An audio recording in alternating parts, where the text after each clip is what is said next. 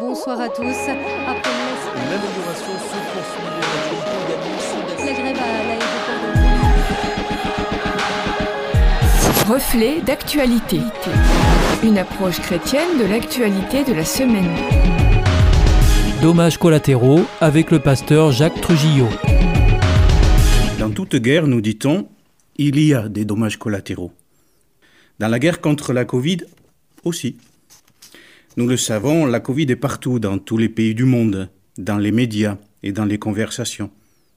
Malheureusement, dans nos familles aussi et parmi nos amis et connaissances, dans nos hôpitaux, évidemment, partout. Tellement omniprésente que certaines choses semblent disparaître de nos radars. Certaines choses qui passent à l'arrière-plan de notre vision et même qui passent complètement inaperçues. C'est le cas de deux informations qui habituellement nous parviennent au mois de janvier. Et cette fois-ci, elles sont encore là. Premier document, le rapport d'Amnesty International sur la situation des droits humains dans le monde pour les années 2020-2021.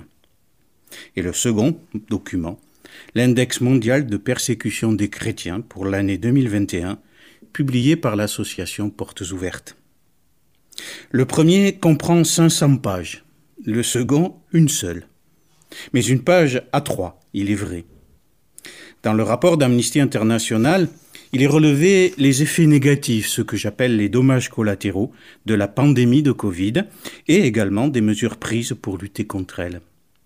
Cela se traduit par l'accentuation des inégalités raciales, ethniques ou de genre, puisque ces populations indiquées, déjà discriminées, ont vu leur situation fortement s'aggraver. Le rapport cite comme exemple le combat mené par les mouvements citoyens tels que Black Lives Matter.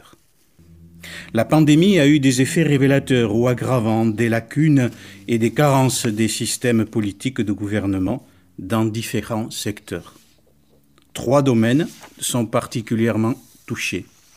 Les atteintes au droit à la vie, à la santé et à la protection sociale, les violences liées au genre et les menaces pesant sur des droits sexuels et reproductifs, et la répression de la dissidence. En 2020, la Covid a tué au moins 1 800 000 personnes. La situation de nombre de travailleurs a été fortement impactée par la hausse du chômage. L'insécurité alimentaire aiguë a doublé, touchant ainsi 270 millions de personnes. Dans certains États, les personnels soignants ont été peu protégés. Les victimes dans ces professions se sont comptées par milliers.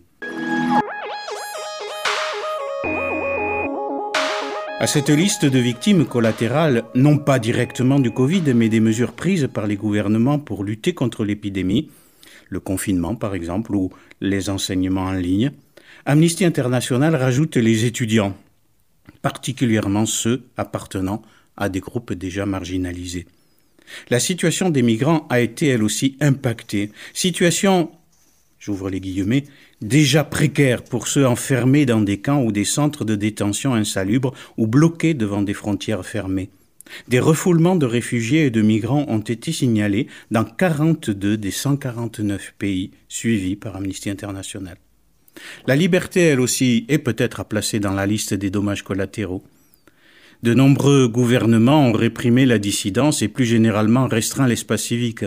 Face à des mouvements de protestation contre l'attitude de dirigeants refusant de rendre des comptes, contre l'érosion des droits sociaux et économiques et contre le racisme structurel, les forces de sécurité ont fait un usage abusif d'armes à feu et d'armes à létalité réduite, notamment les gaz lacrymogènes, tuant en toute illégalité des centaines de personnes. Des journalistes et des défenseurs des droits humains ont été arrêtés et mis en prison. La France, quant à elle, est épinglée pour l'usage parfois excessif de la force publique. Le nom de Cédric Chouviat, mort en janvier lors d'un contrôle routier, est mentionné. Mais le rapport mentionne 15 autres cas de violence de force de l'ordre. Et la feuille à 3 de portes ouvertes.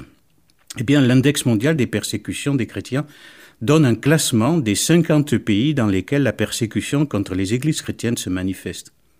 Au sommet de ce palmarès se trouvent la Corée du Nord, l'Afghanistan et la Somalie.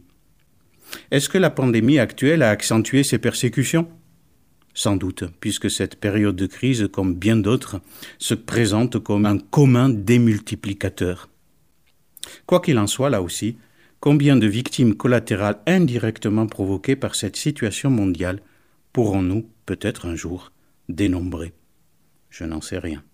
Mais la liberté religieuse, elle aussi, figure sur cette liste de victimes collatérales. Portes ouvertes accompagne l'index d'un texte biblique, celui de Paul aux Corinthiens au chapitre 12 et verset 12.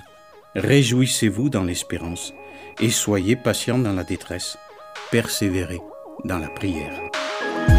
C'était Reflet d'actualité, une approche chrétienne de l'actualité de la semaine à retrouver en podcast.